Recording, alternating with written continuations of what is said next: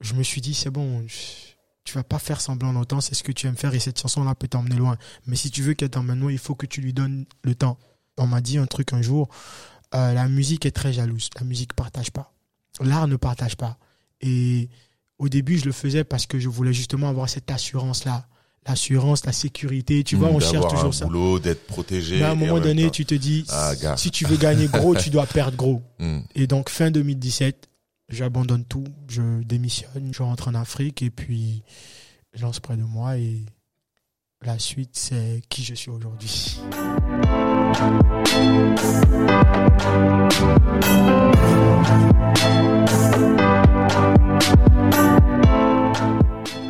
P, The Builder, c'est le podcast de la construction. Dans chaque épisode, Papou partage son état d'esprit et rencontre un ou plusieurs invités. On discute de différentes thématiques, sociales, économiques, culturelles. Construire son identité, se lancer en tant qu'entrepreneur, évoluer dans sa carrière professionnelle ou développer sa fibre créative. P, The Builder, c'est un podcast pour inspirer, dialoguer et surtout construire ensemble.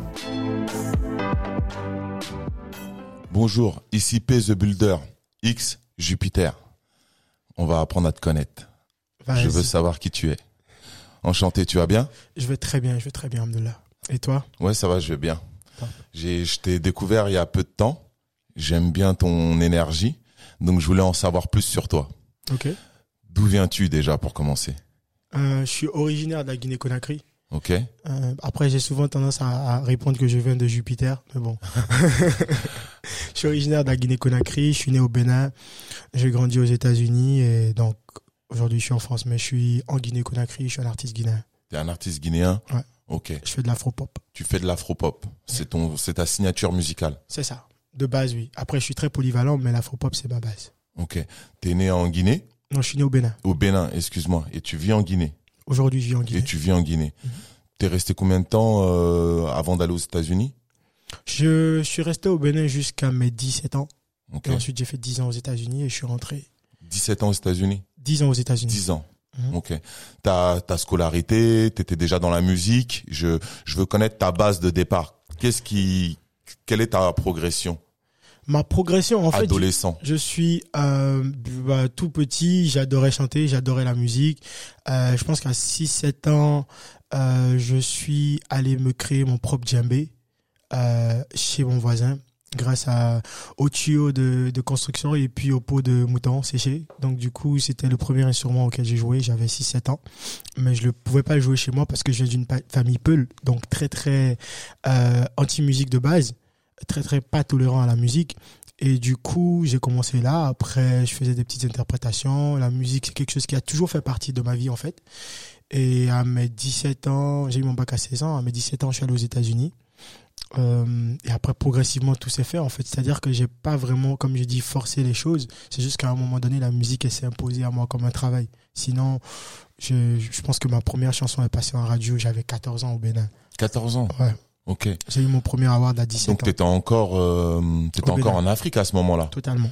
T'avais déjà commencé à écrire, à composer Yeah, Et j'avais déjà eu mon premier award, justement, à mes 17 ans. à 17 ans. Yeah. Donc là tu partais vers les États-Unis. Yeah. Donc c'est cette partie-là là qu'on va développer là. Raconte-nous comment d'un enfant qui construit un djembé, Mhm. tu me fais un coq à l'âne et tu arrives euh, dans les radios. Qu'est-ce qui s'est passé dans ce mouvement-là? À quel moment exactement? Bah l'adolescence, avant l'adolescence, tu construis ton djembé, donc Mhm. tu commences à devenir artiste, j'imagine sans le savoir. Mhm. Après, par la suite, tu fais des rencontres, c'est l'école. Qu'est-ce qui t'amène à, à faire de la musique? C'était ma seule. J'étais très timide quand j'étais adolescent. Tous ceux qui me connaissent confirmeront, j'étais très timide. Euh, j'étais, j'étais pas bavard, mais j'étais un passionné de deux choses, musique et études. C'est-à-dire que les études, ça a toujours été mon fort parce que j'aime beaucoup apprendre. Euh, mais mis à part ça, c'était la musique. Donc c'était ma seule façon, si tu veux, de m'exprimer en fait, en vrai. C'est-à-dire que quand quelqu'un m'énervait, j'allais, j'écrivais une musique. J'écrivais un texte. J'écrivais un texte et je le chantais seul, tu vois. Mhm. et je me sentais mieux parce que j'avais l'impression d'avoir extériorisé comment je me sentais et voilà Vers 10, 11 ans, déjà oui t'écrivais tes textes? j'avais déjà commencé je suis rentré en studio pour la première fois justement j'avais 14 ans Ok. Donc, t'avais déjà 3, 4 ans d'écriture de textes? Ouais, je dirais, je dirais pas d'écriture parce que je considère que c'est le début, tu vois, tu apprends des Ah, trucs. T'es là, tu, tu voilà, je place deux, tu- trois ouais, phrases, j'essaie de faire des rimes. Moi, j'écrivais Mm. au début avec un dictionnaire, hein. ok. tellement que je voulais vraiment vrai. que ça ait on- du sens. J'étais toujours en train de fouiller dans le dictionnaire, qu'est-ce qui rimait avec quoi, qu'est-ce qui avait du sens, parce que j'aimais beaucoup le rap, mais j'aimais beaucoup le R&B aussi. J'étais très musique urbaine depuis la base. Et du coup, voilà. Ok. Donc, qu'est-ce qui t'a amené à ton premier studio? Qu'est-ce qui m'a emmené à mon premier studio? J'ai eu la chance d'avoir des amis à ma grande sœur qui avaient créé un home studio chez eux. Et c'était c'était quelque chose de très très rare à l'époque parce qu'à l'époque pour aller dans un studio euh, il fallait payer beaucoup de sous il- c'était un grand il fallait prendre des rendez-vous et du coup ça, c'était déjà la curiosité en fait. Donc je leur ai dit écoutez moi j'ai des chansons que j'écris depuis un petit moment depuis quelques mois. Est-ce que je peux venir enregistrer? Bon ils m'ont pris mon argent du mois. Ils m'ont pas fait gratuitement ils m'ont pris mon argent de poche du mois. Mais je voulais tellement le faire que j'ai pas hésité à leur donner mon argent du- de, de, de poche parce qu'ils étaient dans la même école mais c'était des aînés. Mm. et donc je me suis retrouvé là-bas on a enregistré et voilà quoi. À 14, à 14 ans, tu choisis ton beat comment? Non Qui- à 14 ans tu choisis pas C'est les eux qui t'ont proposé des sons, ils t'ont dit vas-y chante là-dessus ou rappe là-dessus? c'est eux qui l'avaient joué en vrai ouais. Euh, pour la première section studio c'était eux en fait. C'était eux on est allé en studio. Le mec il tâtonnait un peu au piano il trouvait des trucs tu vois et ça passait de. Sonorité, tu t'es dit ouais ça j'aime bien, je vais essayer là-dessus. c'est ça Voilà. Et c'était quoi Une chanson ou un rap? C'était une chanson C'était une chanson. Ton Mm. ta première musique une enregistrement est une chanson. Yeah. Ok. Une Tu t'en souviens? Ouais je m'en souviens après je m'en souviens très mais ça s'appelait Fiesta Fiesta. Yeah. Ça a marché? Ça a ça, créé ça, quoi? ça a eu un succès d'estime dans mon école Dans ton école, Voilà, ce qui est eu déjà bien. Voilà, ça a eu un succès d'estime dans mon école et ça a aussi fait que j'ai justement rencontré des personnes comme euh, celui que j'appelle mon mentor, euh, Sam Seed, qui m'a justement, qui avait un studio, qui était l'ingénieur de son le plus réputé du pays en matière de musique urbaine et qui m'avait écouté aux journées culturelles et qui m'a dit passe à la maison qu'on discute. Et lui il m'a beaucoup appris des choses justement de 14 ans à 17 ans. C'était celui-là qui m'apprenait à articuler en mettant par exemple un, un stylo dans ma bouche tu vois. Ah ouais lui il m'a Oh, donné J'ai été à cette école moi aussi. tu vois. Ouais. donc moi j'ai vraiment été j'étais C'est très rare ce jeune que tu viens de dire là. j'étais très jeune mais je suis allé à cette vieille école là tu vois. Il m'a il m'a appris à euh, développer ma confiance en me regardant droit devant un miroir et en parlant tu vois. Parce que j'étais vraiment moi j'étais le mec. Une fille aurait pu me dire t'es mignon. Je l'évite toute l'année pas parce qu'il y a un problème mais parce que j'ai même pas le courage de la regarder en face tu vois Ouais.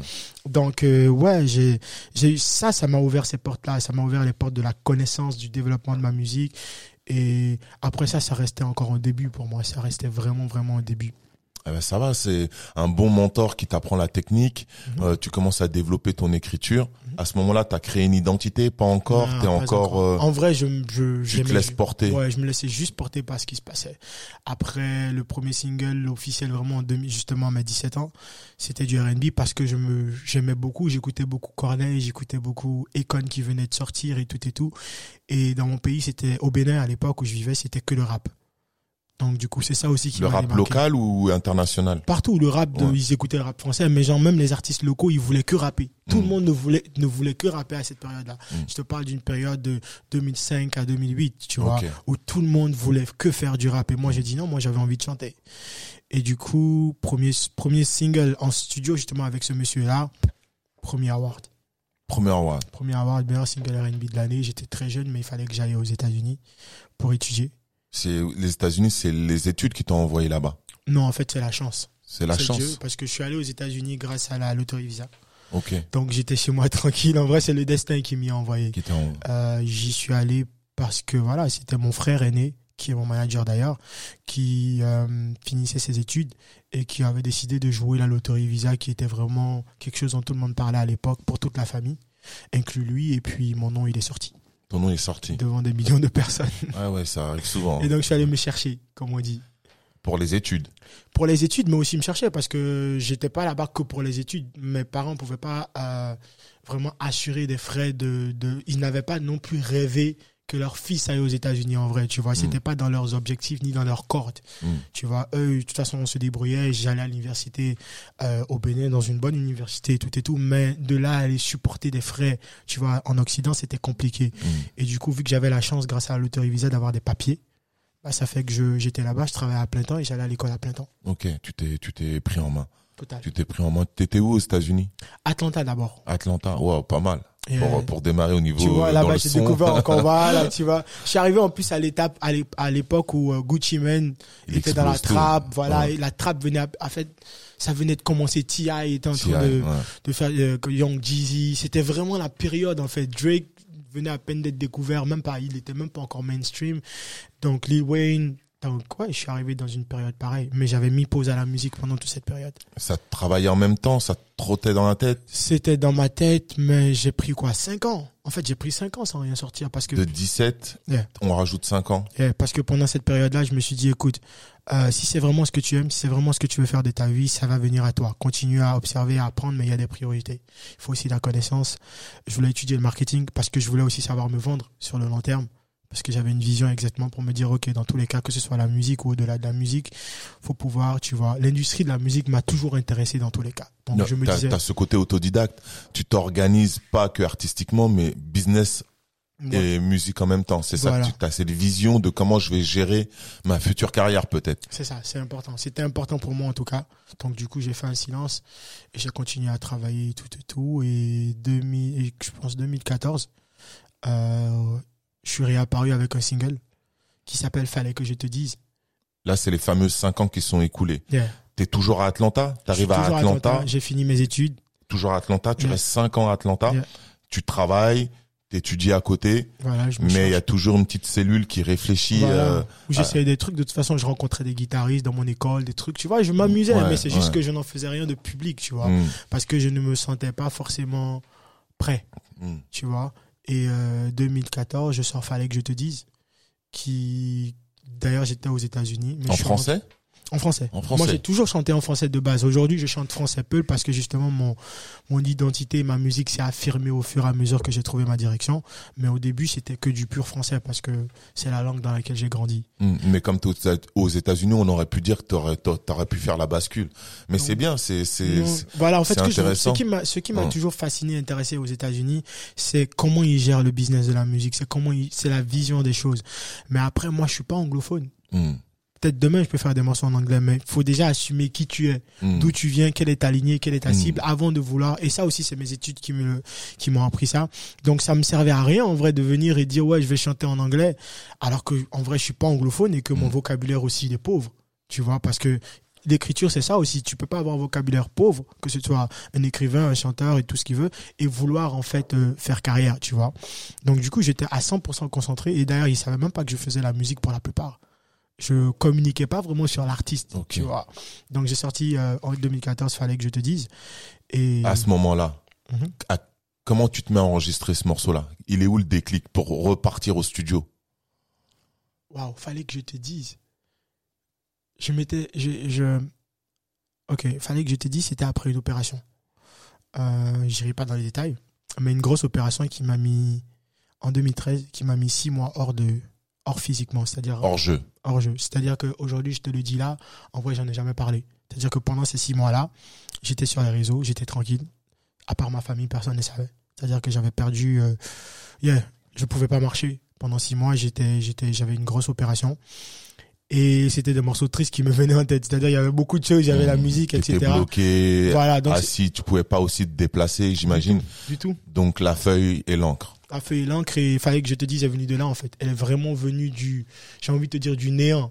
Du, du- de vraiment de la période où j'avais l'impression de, voilà, quoi, que je ne, j'étais juste là, j'étais, T'as accouché quelque chose. T'as, t'as sorti ton ressenti. c'est ça.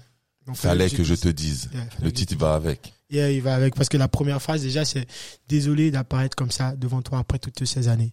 Donc c'était déjà ça déjà justement ça je pense ça a toqué déjà dans la tête des fans qui, qui connaissaient le Jupiter avant Mm. qui avaient découvert vite fait un artiste mais aussi ça ça a créé une curiosité en fait tu vois et fallait que je te dise ça fait un gros boom. Tu te mets à écrire à ce moment-là. Mhm. Dès que ça va mieux, tu te remets en studio. C'est ça. Dès, dès que tu te sens, euh, tu te remets en studio. Tu sais déjà sur quelle musique tu vas aller ou pas du tout. De base, euh, je, je savais déjà, oui, parce qu'en fait, oui, c'est Nick, Nick, qui est un compositeur béninois, qui m'envoyait des prods de temps à autre. Tu vois, même quand j'étais aux États-Unis. Il a continué de te suivre. Oui, il a, Ah. non, lui, il a continué de me suivre. Il continue d'ailleurs de me suivre. Et euh, voilà, il m'a envoyé des prods. Et puis, je suis tombé sur la prod là. Elle était triste, elle était belle, elle était. Voilà, donc j'ai écrit. Elle t'inspirait. Yeah. Tu t'appelais déjà Jupiter? Oui, mais pas Da Vibe. Aujourd'hui, c'est Jupiter Da Vibe. Mais avant, c'était Jupiter. Ok. Donc, tu sors, t'enregistres ton morceau.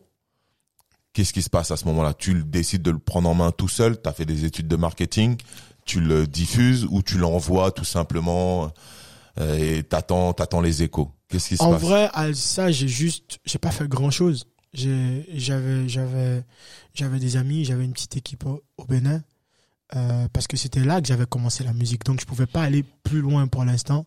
Et du coup, bah, j'ai juste décidé d'envoyer. J'ai envoyé, j'ai envoyé, j'ai envoyé sur Internet, j'ai envoyé sur les radios béninois, j'ai envoyé sur le truc. Et voilà. C'est comme ça que je l'ai fait. J'ai pas vraiment réfléchi à cette période-là à Mhm. faire quoi que ce soit d'autre. Ouais. Et euh, le retour, il se fait rapidement ou ça met du temps avant que ça explose ou avant que, que les gens reconnaissent ce morceau? Le retour, il se fait assez rapidement. Il se fait assez rapidement parce que, comme je dis, heureusement qu'il y avait genre, comme j'étais actif sur les réseaux sociaux, mais que j'étais, je sortais pas forcément du contenu, j'avais des gens qui continuaient à suivre, les médias, etc. Et ce morceau-là, c'était un peu comme la suite parce que mon premier single dont je te parle s'appelait Jamais loin de toi. Mm. Et Jamais loin de toi, c'était l'homme- l'histoire d'un mec qui, en fait, s'enfuyait. C'est-à-dire qui, qui utilisait la politique de l'autruche, si tu veux, pour euh, sortir d'une relation Où il y avait un jugement euh, d'ethnie, un jugement de religion, tu vois, où là, les parents voulaient pas. Donc j'étais en mode, faut que je m'en aille. Et je suis parti aux États-Unis juste après, tu vois. C'est-à-dire que Il y a une j'ai envie de te a- dire que toute ma carrière c'est un film, tu un- vois. un- Et donc quand fallait que je te dise à venir et que je commence par désolé d'apparaître comme ça devant toi après toutes ces années, c'était honnêtement ça a pris un direct. J'ai fui. Maintenant, je suis désolé d'avoir fui. Voilà, t'as vu, pourtant, Hein. ça n'avait, c'était déjà un parallélisme entre ma carrière et cette histoire d'amour-là, tu vois, que j'essayais de raconter et que je continue d'essayer de raconter à travers mes chansons. Donc, c'était une histoire d'amour où tu t'excuses, on dirait. Moi, où j'assume que voilà, que à un moment donné, j'ai été égoïste. Euh, c'est pas une histoire de j'ai trompé ou quoi que ce soit, tu vois, c'est pas du classique, c'était plus en mode, euh, il y a une phrase dedans où je dis, tu rêvais de moi, je rêvais de gloire, je rêvais de toucher la lune et tu étais en proie. Tu vois, j'étais si égoïste que Dieu me pardonne toutes mes erreurs. Mm. Donc c'était vraiment une confession, si tu veux, Mm. tu vois. Et euh, ouais, de retour a été très intéressant. Mais j'étais pas satisfait Pas satisfait. du tout. 17, 5, deuxième morceau, il sort. Il sort au pays. Mhm. Il explose plus ou moins. Et en Côte d'Ivoire, ça commence à prendre. En Côte d'Ivoire Il y a aussi, une radio, Radio. Diam en Côte d'Ivoire qui me contacte sur Internet. Euh, il s'appelait Danny Black, c'est un, une personne là-bas, un frère aujourd'hui, et qui me dit Yo, j'ai écouté ta chanson sur Internet. Moi, je travaille à Radio Diam. Est-ce que si tu veux, moi, je te la mets en radio? Bon, au début, je me disais forcément que c'était peut-être une arnaque qui veut se faire payer, etc. Mais non, c'est quelqu'un qui, jusqu'aujourd'hui, m'a toujours donné de la force. Ouais. Et voilà, quoi. Donc, ça a commencé là-bas. Deux pays. BPI. À ce moment-là, tu es toujours aux États-Unis. Tu rentres, tu es là-bas, tu as fini tes études. T'en es où dans ta vraie vie? Dans ma vraie vie, Dans la vraie vie, tout est vrai. Dans la mais- vraie, ouais, c'est ça. Dans la vraie vie, c'était en mode, euh, j'ai fini mes études. Euh, Là, tu as 23, 24. yeah, j'ai fini mes études. J'étais en train de regarder. J'étais plus à l'aise. J'étais plus, j'étais plus vraiment motivé par Atlanta. Donc j'ai décidé de bouger à New York parce que je trouvais qu'Atlanta était un peu trop mou pour moi. Là, il est- là, on est en quelle année? On est en 2014, fin 2014. 2014. Fin 2014. Ok. Donc j'ai bougé euh, d'Atlanta pour New York. Et euh, j'ai fait un tour avec, fallait que je te dise, mais j'ai reçu, c'est-à-dire qu'il y avait beaucoup de, de succès. J'ai eu 100 000 vues à l'époque, imagine, avec un, un single sur YouTube, ce qui était extraordinaire. Mais j'avais un retour qui était certes positif, mais qui ne me plaisait pas. Euh, C'était celui de Tu viens d'où? Ça, c'est un. Et de deux, ah ouais, tu chantes totalement en français, on dirait la musique de chez nous en France. Et moi, je voulais pas ça. Je voulais pas avoir l'impression de sonner comme quelqu'un. Je voulais pas avoir l'impression d'app- d'appartenir là où j'appartenais pas. Tu vois, aujourd'hui, je peux venir en, euh, en France et passer en radio, mais je vais toujours passer en radio comme un artiste guinéen. Tu vois, c'est le but, c'est justement même l'ambition, c'est de pouvoir le faire. C'est ton du coup- côté perfectionniste. C'est mon côté perfectionniste. Et du coup, euh, je me suis, je me suis rééclipsé. Ok. Yeah. T'as pas choisi. Attends, je vais, je vais, je vais leur faire voir que je suis Non, moi. parce que je savais pas qui j'étais. En vrai, je savais à ce pas qui moment-là, j'étais. tu sais pas qui t'es. J'étais juste un passionné de musique qui arrivait déjà. Je, vocalement, je, me développais beaucoup, mais au niveau de la DA, j'étais pas forcément qui je voulais être. C'est-à-dire Mm. que j'étais pas encore, je me trouvais pas forcément, mais surtout c'est les retours qui étaient importants. Et ces retours-là me rappelaient à chaque fois qu'on n'arrivait pas à savoir d'où je pouvais venir, on n'arrivait pas à savoir à qui j'appartenais, au continent auquel j'appartenais. Et donc du coup, j'étais pas content. Donc je me suis remis de côté Pour faire quoi? Pour travailler. Travailler classique. travailler pour comprendre, pour pour utiliser mes cours, comme j'ai dit, genre ce que j'ai étudié pour utiliser mes cours et pour me dire ok, qui tu es, qui es-tu, qui veux-tu devenir, comment veux-tu que les gens te perçoivent? Et là, je suis retourné au mix justement de ma culture et moi, c'est-à-dire le français et le peul, qui était quelque chose de très très important à un moment donné pour moi, parce que ça m'a permis aussi de dire ok, aujourd'hui je vais pas arrêter de chanter en français, mais il doit toujours avoir quelque chose dedans qui rappelle d'où je viens, D'où tu es. tu vois, parce Qui tu es plutôt. qui je suis, Mm. voilà, qui je suis et d'où je viens. Et du coup, voilà, je suis revenu en 2016, fin 2016, et depuis, j'enchaîne. T'es revenu en France? Oui, je suis revenu musicalement, c'est-à-dire que musicalement. 2014, ah ok. T'as ressorti un autre projet. voilà, À quelle période t'as dit? 2016, fin 2016, 2016. Yeah. Et c'est quoi le, tr- le titre cette fois-ci? Fumilayo, ce qui est un nom africain. Ok. Qui veut dire? Euh, ce qui veut dire, euh, tu- comment t'expliquer ça littéralement? Euh, Tu, tu m'inspires la joie, en fait, porteuse de joie. C'était c'est un morceau pour toutes les femmes indépendantes, en fait. Ok. C'était un morceau pour décrire, si tu veux, j'avais envie de dire, écoute, alors là, je vois que des fesses partout. Euh, je vois que des femmes qu'on met dans des clips juste pour ce côté, ça, ça, ça. Mais moi, j'ai bien envie d'écrire le type de femme que moi, j'aime, tu vois. Et c'était, voilà, la femme indépendante, qui se bat, certes sexy, tu vois, qui fait sa maline, qui fait ses trucs, mais qui doit être fière d'elle parce que personne ne l'impressionne. Hmm. Et du coup, je suis revenu avec ça. Ok. Alors, le retour?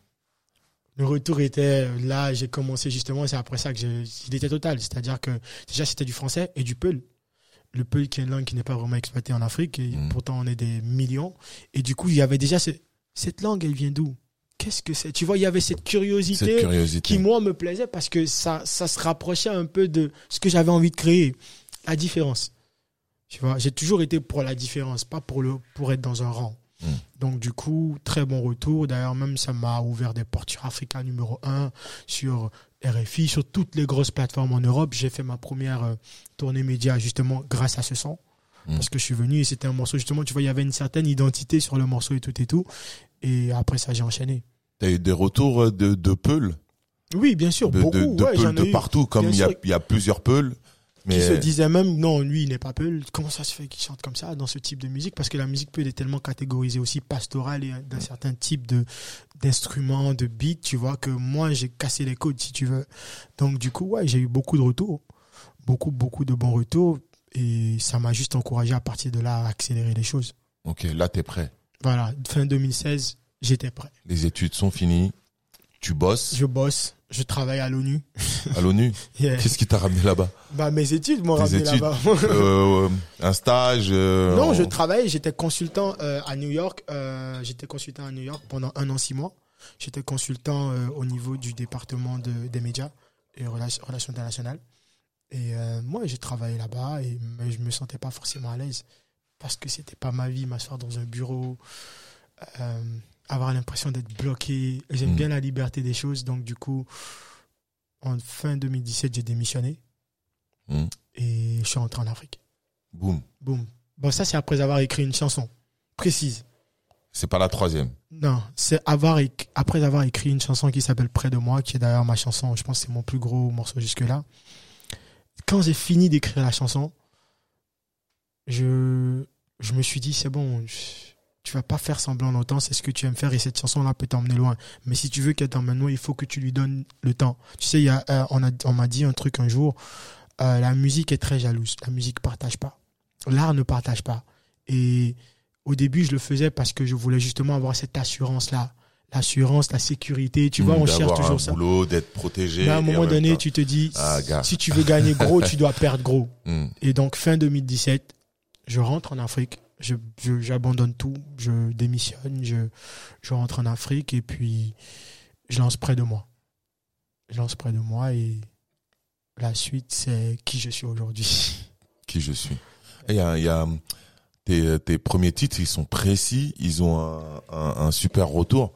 Et, euh, et en même temps, tu, il y a une histoire quoi. Quand on, on suit, en fait, ta musique te suit réellement. Mhm. Hein. Parce que j'essaie d'être le plus vrai que possible. Je peux pas être une autre personne. Et Mm. je peux pas chanter. Je vais continuer à chanter ce qui m'inspire moi. Après, ça va toucher ceux qui, ceux qui, à qui ça parle. Mm. Mais je peux pas faire semblant. Aujourd'hui, si j'ai, si j'ai les fans que j'ai, si j'ai les followers que j'ai, si j'ai, j'ai envie de dire le, le succès que j'ai, c'est parce que j'ai été moi et que les gens se sont retrouvés en moi. Donc, si j'évolue, ils vont évoluer avec moi. À chaque fois, tu chantes, tu rappes plus du tout là. Non. Moi, le rap, c'était juste un délire. Après, C'était le je, délire du je suis allé à l'école du rap. C'est-à-dire que Ouais. c'était où tu mets, on te met les prods, il faut que tu chantes direct, il faut que tu rappes direct, il faut que tu freestyle, tu vois. Ouais, ouais. C'est, c'est T'as l'école, t'as Voilà. l'expérience, mais Non, mais ton je truc c'est la, c'est la chanson. C'est la chanson, à fond. T'as des références? Mes références sont mixtes. C'est-à-dire que moi, mes références sont basées sur la musique et le business. Donc, je te dirais que si je te fais un top 5, musicalement musicalement, musicalement, je te dirais Gims, Hmm, je te dirais Econ, hmm, je te dirais euh, Drake, hmm. je te dirais euh, Davido, je te dirais, je sais pas, il y en a, il y en a même pas, il y en a pas beaucoup. Mais c'est déjà, ça suffit Ouais, déjà. Mais quand j'étais petit, c'était quand c'était petit, quand j'étais petit, c'était Papa Wemba, Alpha Blondie. Moi, j'écoutais que de la variété Ah, africaine. ouais, J'écoutais pas de la musique urbaine en fait. Mm. C'est c'est pas de la musique qui m'intéressait en vrai. Parce que pour moi, c'était pas forcément le plus identitaire que possible. Euh, en business, c'est pareil. En fait, tous ceux-là, ils ont réussi à allier musique et business. Hmm. Donc, c'est pour ça que je les respecte justement. C'est des gens qui ont réussi à, à allier les deux, mais surtout à, à avancer sans pression dans leur truc et à créer leur monde. Et ça, c'est quelque chose d'extraordinaire. Très bien, très bien. La suite, on, là, là, ça explose. Mhm. Tu te concentres. Mhm. Tu veux vraiment rentrer. euh, là, tu te concentres dans ta musique. Mhm. Quel est ton projet? En 2017, fin 2017, bah, mon projet, c'était mon premier album. J'ai dit, écoute, ça fait des années que tu, tu chantes, tu fais des trucs. Pour les gens, pour les gens, c'est que j'ai une carrière depuis longtemps. C'est-à-dire que pour les gens, c'est peut-être que j'ai disparu des années, mais que j'étais toujours à fond, tu vois. Donc là, j'étais rentré dans le, dans le concept de l'album. Et ensuite, je suis allé m'installer à Abidjan. Parce que pour rentrer en Afrique, je me suis dit, Abidjan, c'est la plaque tournante. Donc, vaut mieux que j'aille déjà là-bas, que je vois comment les choses se passent, quels sont les codes, comment ça fonctionne. Et de là, ensuite, je verrai où m'installer, soit le Bénin, soit la Guinée, parce que ça reste chez moi. Hmm. Donc, je suis allé à Abidjan, j'ai fait un an. J'ai réussi à voilà, avoir le succès d'estime, j'ai envie de dire. On appelle ça un succès d'estime parce qu'au niveau des médias, au niveau d'une certaine classe, une certaine couche, euh, 2017, fin 2017 à fin 2018. Et là, je dis, OK, là, je pense que je suis totalement prêt. Et je rentre en Guinée. pour enregistrer ton album J'avais déjà commencé à enregistrer l'album. Depuis fin 2017, j'étais déjà le premier single qui est sorti justement fin 2017, c'était le premier son de l'album. C'est-à-dire j'ai pris mon temps pour enregistrer mon album. Mon album, en vrai, je l'ai enregistré de partout. De la France aux États-Unis, en passant par la Côte d'Ivoire, à la Guinée. C'est un album où je suis passé au mood, en fait. Ça s'appelle Fabel en chapitre 1. Et c'est un chapitre de ma vie. Donc, il n'y a pas de restriction sur où j'enregistre ou sur de quoi je parle. C'est, c'est, c'est, un- un, un journal intime, en vrai. Hmm. Il a combien de titres cet album? Le premier album, on a beaucoup, il en a 19. 19 titres? Yeah. Ok. Il en a 19 parce que j'en avais beaucoup à donner. Bah ouais. T'as- sorti trois morceaux. T'es égoïste. T'as tout gardé pour toi. Là, t'as as Voilà. décidé de allez. Bon, je rends la monnaie. J'explose tout. C'est ça. Le retour? Le T'as un- retour. t'as beaucoup de titres qui sortent de, de Ouais, j'avais enchaîné de 2017 à 2020. Je pense que j'ai sorti, attends, euh, matin, midi, soir, compliqué, ramène, je n'y arrive pas, près de moi. J'en ai sorti 8 au moins. De 2017 à 2020, c'est-à-dire que juste pour aussi montrer aux gens que avant on était juste dans voilà et puis avant on était juste dans dans, dans, dans du tâtonnement mais de 2017 à truc euh, inclus les feats j'ai sorti au moins 8 morceaux Ok. L'album, euh, pareil, les médias, t'as des bons retours en Afrique. bah l'album j'ai lancé il y a quoi 5 6 mois en Guinée Hmm. Pour le concert du lancement, j'ai fait 50 000 personnes. Donc c'était En Guinée. euh, en Guinée. Hmm. Sans promo. Bah on a fait de la promo. La promo là-bas sur mais place. local. On a fait de la promo locale, on a fait de la grosse promo. On a on a eu j'ai eu le support de beaucoup de médias, d'Afo, tous les médias du, du pays en fait. Vraiment vraiment tous les médias. Mais après j'étais en partenariat. Mais ouais gros gros gros succès d'estime, 50 000 personnes extraordinaire et là on continue à travailler. Là, tu continues à travailler. Là je suis là Volume 2. Là, je suis en train de, je suis là, par exemple, aussi pour défendre chapitre 1. Donc, Hmm. on prend le temps de défendre chapitre 1, de développer chapitre 1. Il est sorti il y a à peine 5-6 mois. Et chapitre 2 viendra en moment venu. Qu'est-ce que tu, tu donnes aux gens? C'est toi, c'est quoi ton objectif? Qu'est-ce que tu partages avec eux? La bonne énergie, la vibe. La bonne énergie, la, La vibe, c'est ce que tu veux énergie. transmettre. Ce que je veux transmettre, c'est, c'est, c'est comment je vois les choses, mais c'est aussi la bonne énergie, c'est, c'est la bonne humeur, c'est, c'est mon histoire, en fait, parce que je suppose et je suis persuadé d'ailleurs que ce que je vis, je ne suis pas le seul à le vivre. Ce que je vois, je ne suis pas le seul à le voir. Donc, du coup, un artiste aussi, c'est ça. C'est de raconter soit ce que tu vois, soit ce que tu vis. Et du coup, voilà, c'est, partager, en fait. C'est partager ma vie avec le monde, l'univers et voilà. Qu'est-ce que t'aimerais euh, bah, dire, dire à tes fans, euh, dire aux gens qui te suivent, qui sont, qui te découvrent aussi. Mhm. Qu'est-ce que t'aimerais dire euh, Quelle est la plus grosse valeur de ta musique? La plus grosse valeur de ma musique, c'est ma, c'est ma, c'est ce que je fais. C'est, je pense que nous sommes tous, tous les artistes sont uniques en leur genre. Donc en vrai, la plus grosse valeur de ma musique, c'est moi, c'est mon C'est énergie. c'est C'est, ton c'est énergie. déjà moi, comme tu dis, mon énergie. C'est ce que je chante, c'est comment j'écris et c'est comment je chante. Mm. Donc en vrai, ma plus grosse valeur, c'est juste moi, c'est moi. Au niveau business, vous- tu t'es organisé comment? Tu as dit tout à l'heure que ton frère était ton manager Et c'est mon partenaire et mon manager aussi. C'est partenaire business et management. et management en même temps. Comment t'as réfléchi cette partie-là? En Afrique, il y a beaucoup d'artistes qui essaient de, de travailler. Euh, toi, comment t'as fait pour t'organiser, pour sortir du lot? T'es en label, t'es en indépendant, tu travailles comment? On est totalement en indépendant. On a, notre propre, on a notre propre label.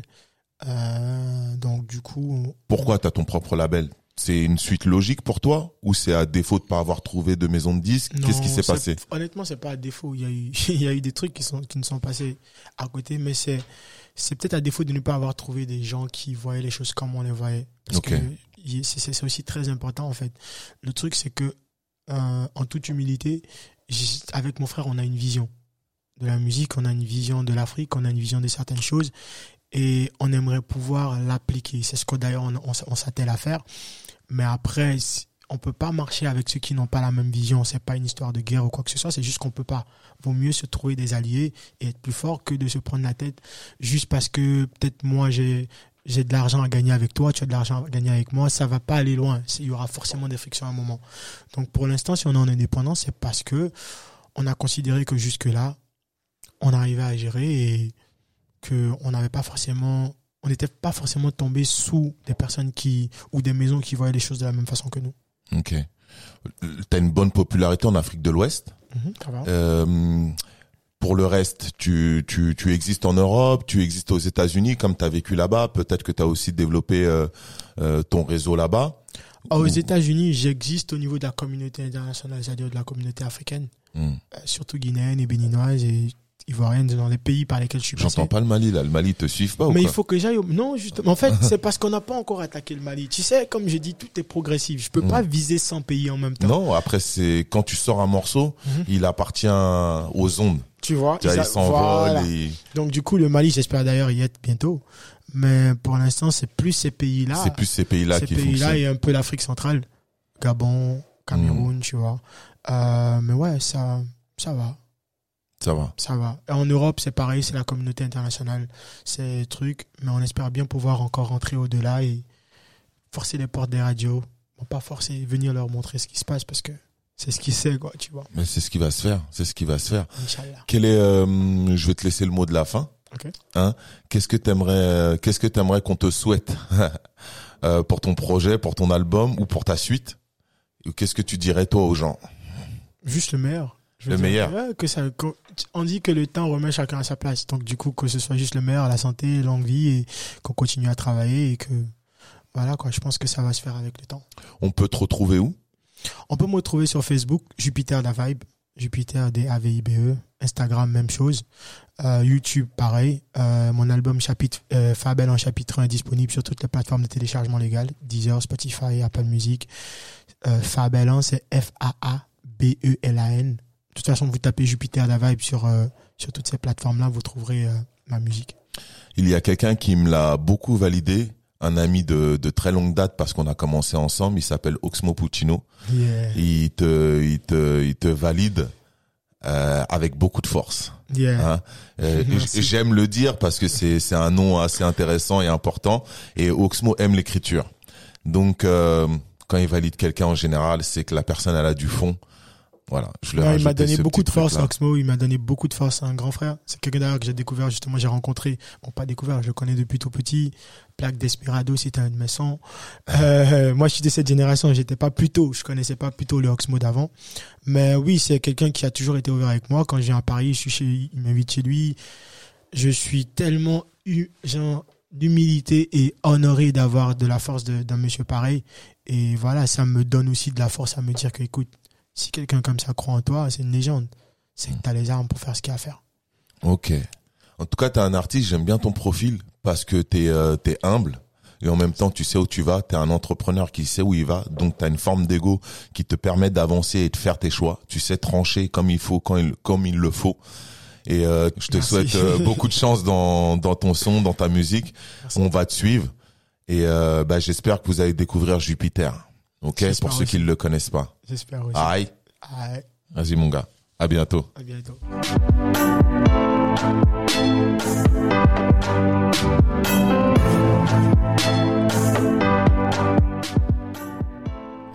Je remercie les sponsors Lazinerie, Studio Majorel, Teddy Bob, Vibe Optique et African Armure, ainsi que la musique de Debrobit du Mali.